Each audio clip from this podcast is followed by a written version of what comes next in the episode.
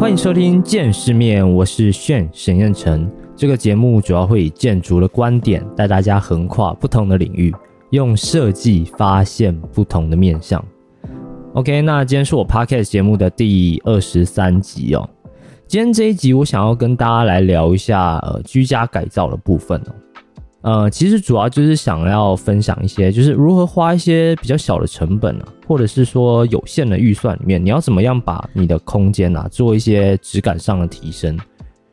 那其实会想要聊这一集的原因哦，是因为其实我在上个月的时候啊，就是因为那时候刚好呃工作忙到一个段落，然后稍微比较闲一点，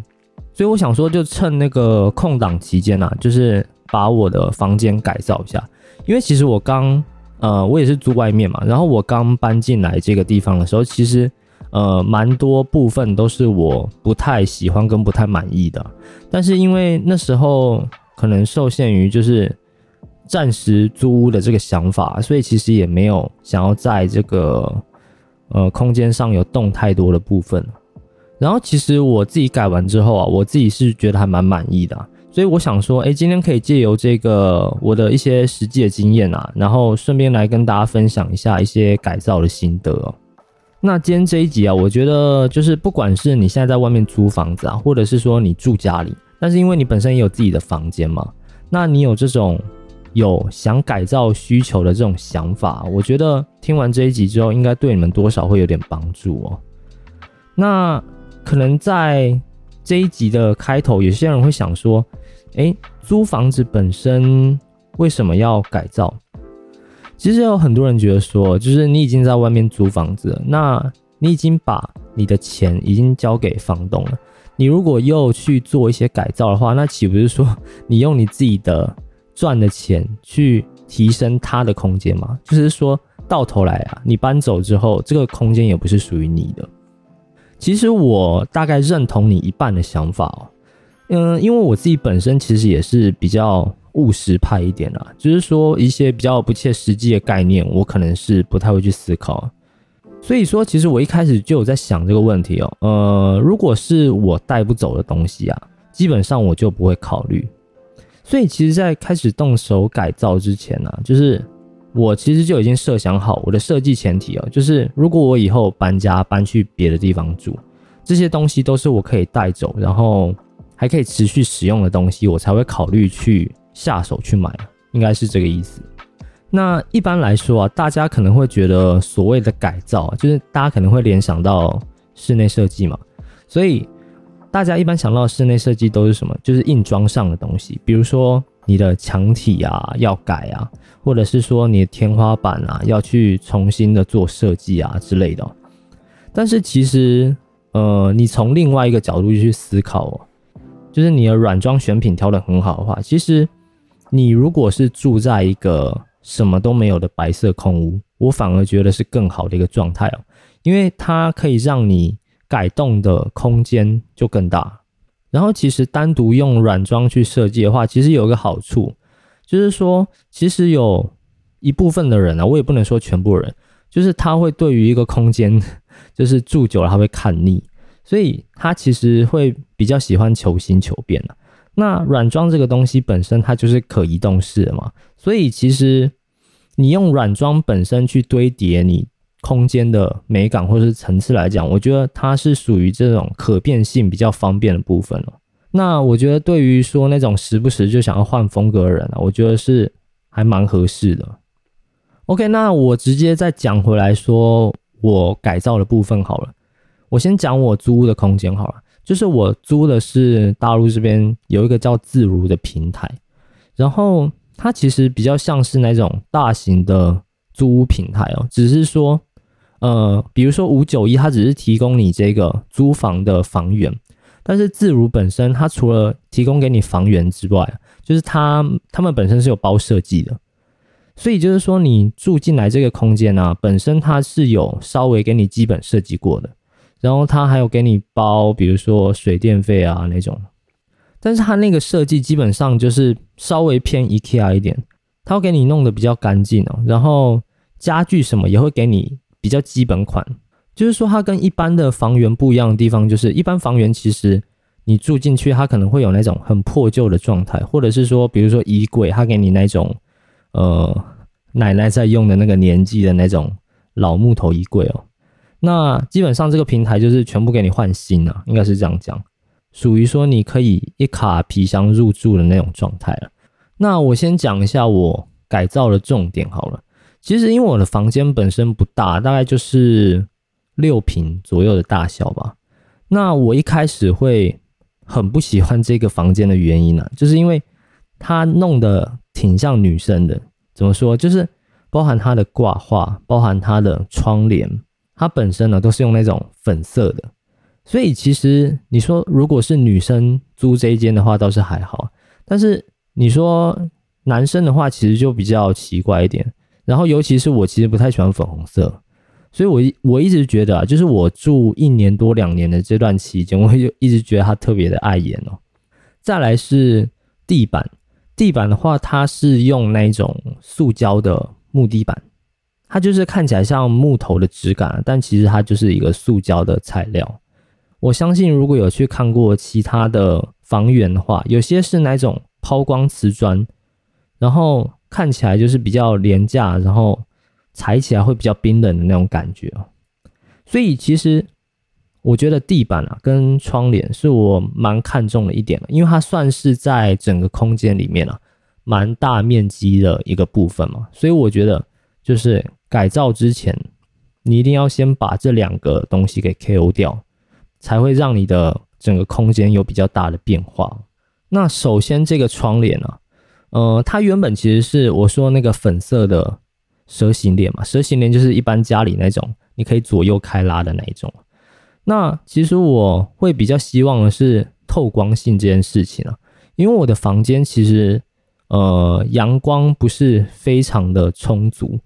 所以我会希望说我在改造我房间的时候，我觉得明亮是第一个选择。所以我其实挑选的重点啊，就是在于明亮。不管是阳光明亮，或者是材质明亮，就是着重在这个部分了。那我自己找的是垂直的百叶帘了，不知道大家有没有看过，就是那种一片一片的百叶，然后你是手动去拉的，你可以转转角度，就是你想要让它完全没有什么光线的时候，你可以把它转成一百八，但是你想要让阳光透进来的时候呢，你可以把这个百叶帘就是转成垂直的九十度。那我觉得这个百叶帘的好处就是说，呃，如果你刚好有阳光进来的时候，它其实会产生一些光影变化。然后再来就是说，其实这种百叶帘啊，它本身的垂感会比较强一点哦。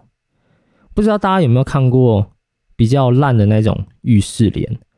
其实那种浴室帘就是因为它本身的布料太厚，不透光之外啊，它会有一种暖暖的感觉。材质的硬挺性啊，或者是这种透光度，我觉得都是在挑这个窗帘蛮重要的一个部分了。那一般这种垂直的百叶帘啊，是如果是你刚好外面有阳台那种，有点像落地窗的状态，我觉得比较适合，因为它整面就是给你包覆起来。那外面有点不好看的风景，你也可以透过这个百叶帘去给它遮挡，然后。我刚刚说第二个着重点是木地板嘛，其实我觉得原本我会很想改那个木地板，原因是因为原本它是那种偏灰色，就是偏灰黄色，就是我不太喜欢那个颜色的状态。然后大家可能会想说，哎，木地板不是就是胶粘上去拼一拼，你到时候要拆的话，你要搬家你根本带不走嘛？但其实不是哦，因为我那时候选的是锁扣式的那种木地板。那这种锁扣式的木地板啊，跟一般的木地板比较不一样的是，一般的木地板其实是要用胶粘的嘛。所以说你在搬家的时候，你如果胶粘了，你相当于说你会破坏到原有的那个地板面，那你清理起来其实就很麻烦了。所以我挑的这个锁扣式啊，就是说你在施工的时候啊，它是不需要去用胶的，它只要板跟板之间去拼扣就可以了。那这个好处就是说，你之后搬走的话，你也是一样哦，就是把这个木地板直接拆掉就好了，所以其实非常方便。然后第三个重点，我觉得是床，因为床其实你有没有看过有些租屋的地方，它是给你那种比较老旧的木床？那我这个租屋空间其实还好，它是那种灰色的铁架床啊，只是说因为它的铁架本身不是非常好看的那一种，所以我那时候就考虑说，因为我本身的房间风格是走那种比较自然派系的感觉，就是有干净的木地板加很白净的空间质感，然后我再堆加一些植物去创造那种森林系的感觉。其实我觉得，如果本身你是一个空屋的话，我倒觉得你不用买床架，因为我觉得你本身买个床垫放在地板上，我就觉得已经蛮够用了。那床架是因为我这个不得已啊，我不可能就是把这个床架给搬走嘛，因为毕竟它还是属于这个公司的产物，那我就只能保留。但是我又不喜欢那个床架，我怎么办？我就后来在淘宝上面找了一下，就是发现有那种。床的靠背垫，靠背垫哦，不是靠背垫哦。它那种靠背垫，就是说，其实我觉得它还有另外一个实用性，就是它可以帮助你说你在床上，比如说滑手机的时候，你不会因为靠到那个铁架久了之后，导致你的那个头或脖子很痛。然后第二个就是说，因为它其实选型蛮多种，我选的就是很单纯方正的那种白色色块。其实我主要的目的就是说，把这个灰色的部分给罩住。然后，其实我觉得床单呢，也是蛮重要的一个占比哦。你知道，很多人家里面他都会很喜欢用，呃，比如说卡通，还是说很多很奇怪颜色的床。其实我很不喜欢哪一种，我我自己是比较觉得说，呃，稍微简约一点的。然后，比如说单色。黑白灰会比较好一点哦，因为其实你有没有发现，一间房间好不好看，或者是有没有质感哦，你那个床单跟棉被啊，是一个很大的问题。就是如果你一搞不好，它就会变成一个很大的败笔在那边了。那这种床单呢，一般其实我都是在淘宝买啊，但是如果你是在台湾的话，我觉得你可以去 IKEA，其实也有卖，或者是一般的寝具店啊，只是说你就要认真的去。挑选一下那个颜色，然后如果你自己很喜欢一些自然元素的话，我觉得可以看一下 Zara Home 的东西。Zara Home 其实我觉得它的设计感也是蛮足的，然后价钱上也不是说太贵。那他家的话，其实从比如说床品啊，然后一些香氛用具啊，然后一些卫浴用品啊，到一些餐具啊什么。桌椅其实他都有卖哦，然后他还有卖一些摆饰，比如说是花瓶啊之类的。所以我觉得，就是如果你比较倾向那种自然派系的话，你可以去就是他们的门店去逛一下哦。我记得如果你在台北的话，信义区好像就有一家还两家吧。然后其实我觉得床单这个东西啊，就是你最好不要在网络上买哦，因为食品跟电脑上面的图啊，其实通常你有含颜色的东西，它的色差都是比较大的。你有时候觉得说，诶，这个绿，这个 Tiffany 绿好漂亮哦，然后结果它送来的时候啊，是那种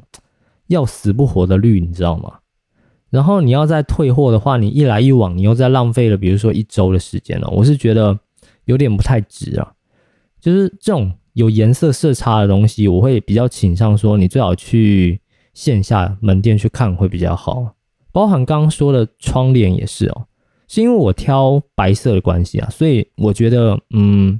你基本上是不会有那种色差的问题哦。但是如果你是特别选那种比较有质感的莫兰迪色系哦，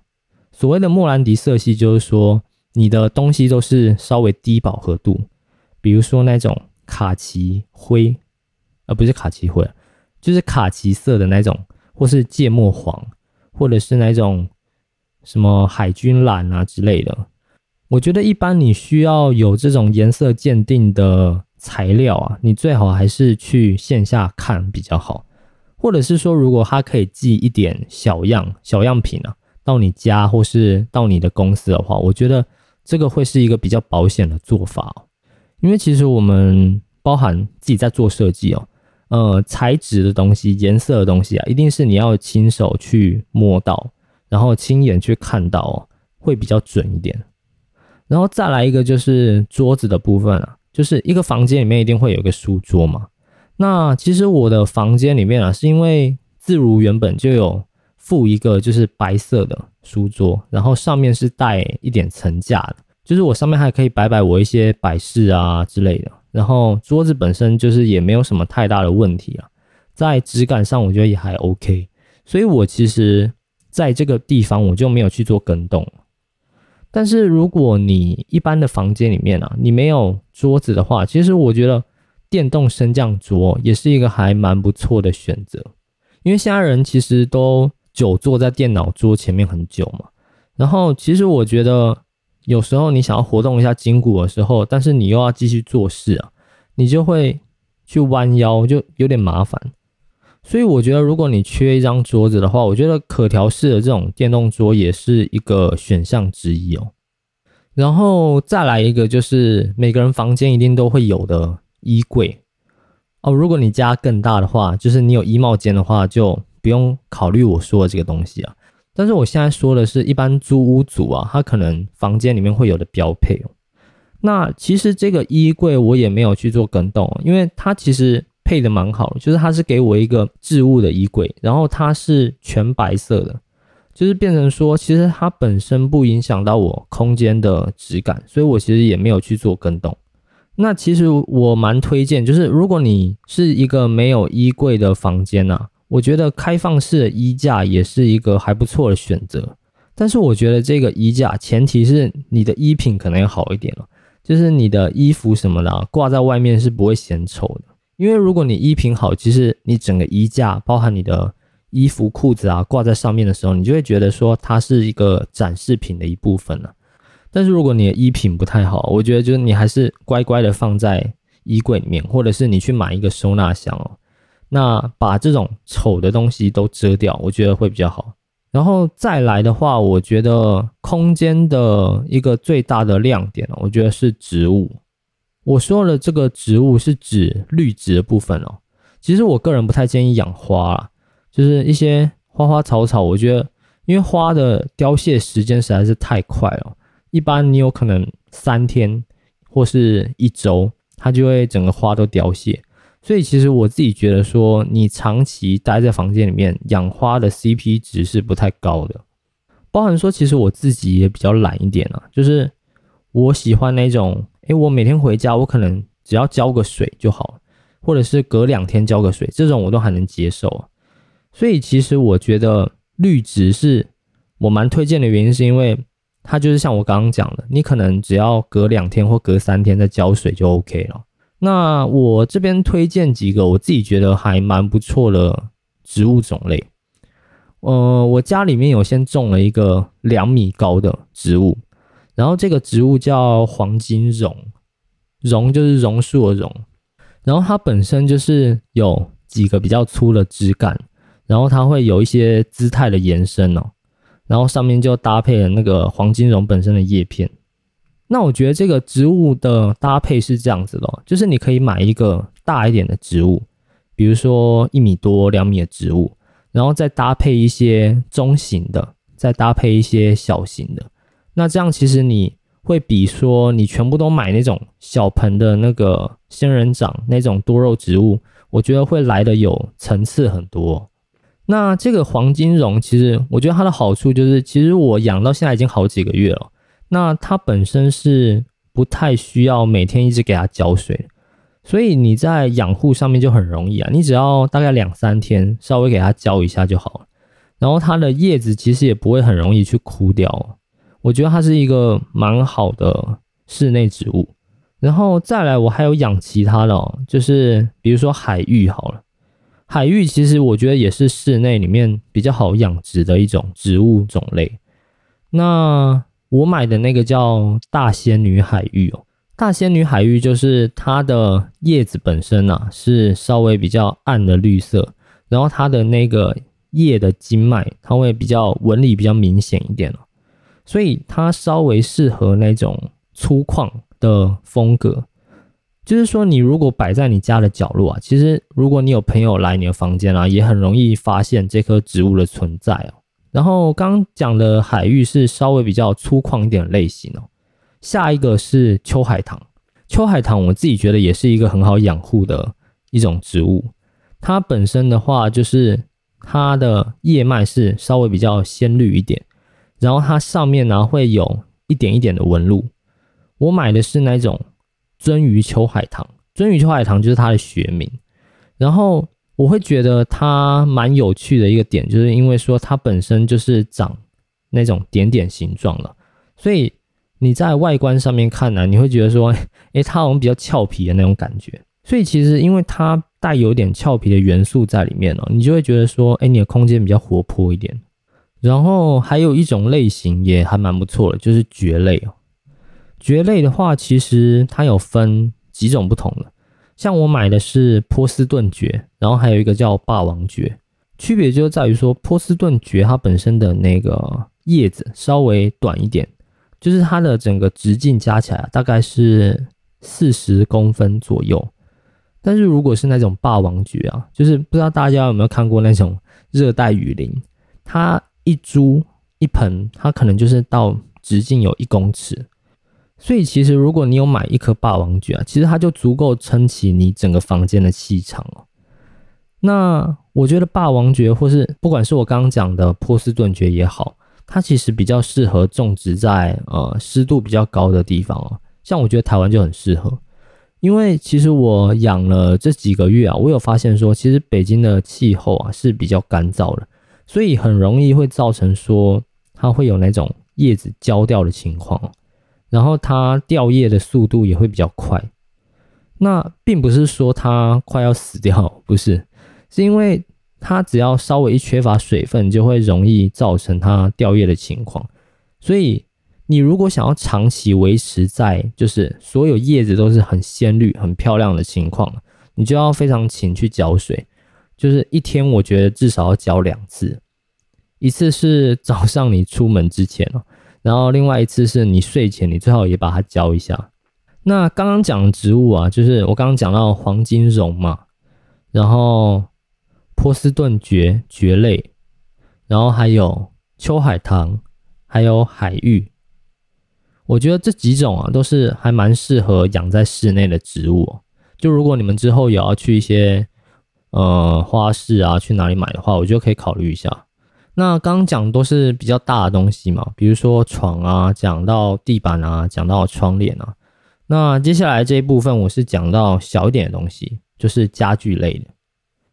我会再额外添购一些家具哦，是我觉得就是你在生活上一定会有一些机能的不便，比如说我现在只有一个书桌，但是因为比如说我录 podcast 也是在这个书桌上面，我吃饭也在这个书桌上面，然后我用电脑也在这个书桌上面哦，就会变成说，哎，我的桌面空间其实不太够，然后我就想了一下，觉得说其实我应该再添购一个，呃，不管是你拿来当摆饰的桌子。或者是呃吃饭的桌子啊，就是反正朋友来嘛，之后都可以用。我觉得它就是一个必要的东西哦。然后再来就是椅子，因为我我椅子实在太少了。你说他整个搬进来的时候，他其实就付了一张椅子给我，所以我觉得椅子其实也是蛮有必要性的。然后其实我后来就买了一张蚂蚁椅跟一张伊姆斯的圆桌，它这两个东西其实都比较偏向呃。丹麦、北欧，然后是偏中古家具的那种感觉。然后这些东西的话，其实我是建议说啊，你们在淘宝上面买，我觉得会比较方便一点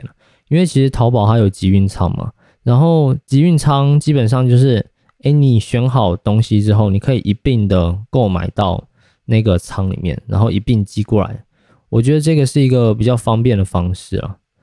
然后我自己个人比较推荐的。软装倾向哦，是比较偏单买的，或者是比较偏中古家具的部分了。就如果你们有想要买的话，你们可以把这个关键字打在淘宝上面，应该就可以发现还蛮多呃不同种类的家具哦。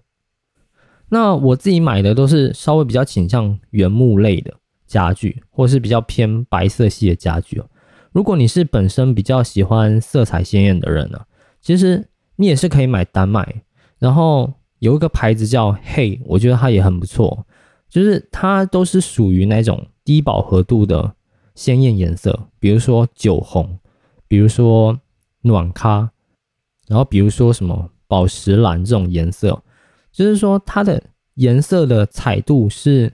有去调整过，然后是一个很耐看又很有质感的颜色。所以说，如果对于这个颜色上会比较敏感的人啊，我觉得你可以买黑这个牌子，也是一个蛮不错的选择哦。OK，所以大概聊到这边啊，你就会发现说，我其实所有的东西哦，都是说我之后在搬家的时候都可以带走，包含刚刚那个窗帘，你就是拆卸下来，你就可以打包带走嘛。然后木地板，你就是拆完之后，你稍微装个箱子，你也可以打包去你下一个租屋处。那其他的小东西，比如说我刚刚讲的椅子啊，我刚刚讲了桌子，就是在你们就是使用范围的需求里面去选择就好了。那你们也可以就是听听看我刚刚讲的那些关键字或者是一些品牌哦。我觉得这个在之后的改造里面应该都还蛮有帮助的。那 OK，今天我就稍微浅谈，然后聊一下我的这个租屋分享心得到这里哦。那如果之后对于改造方面有什么疑问的话，也可以到我的 Instagram 上面，就是来问我啊，或跟我聊天也可以哦。那今天的节目就到这里了，我们就下一集见，拜拜。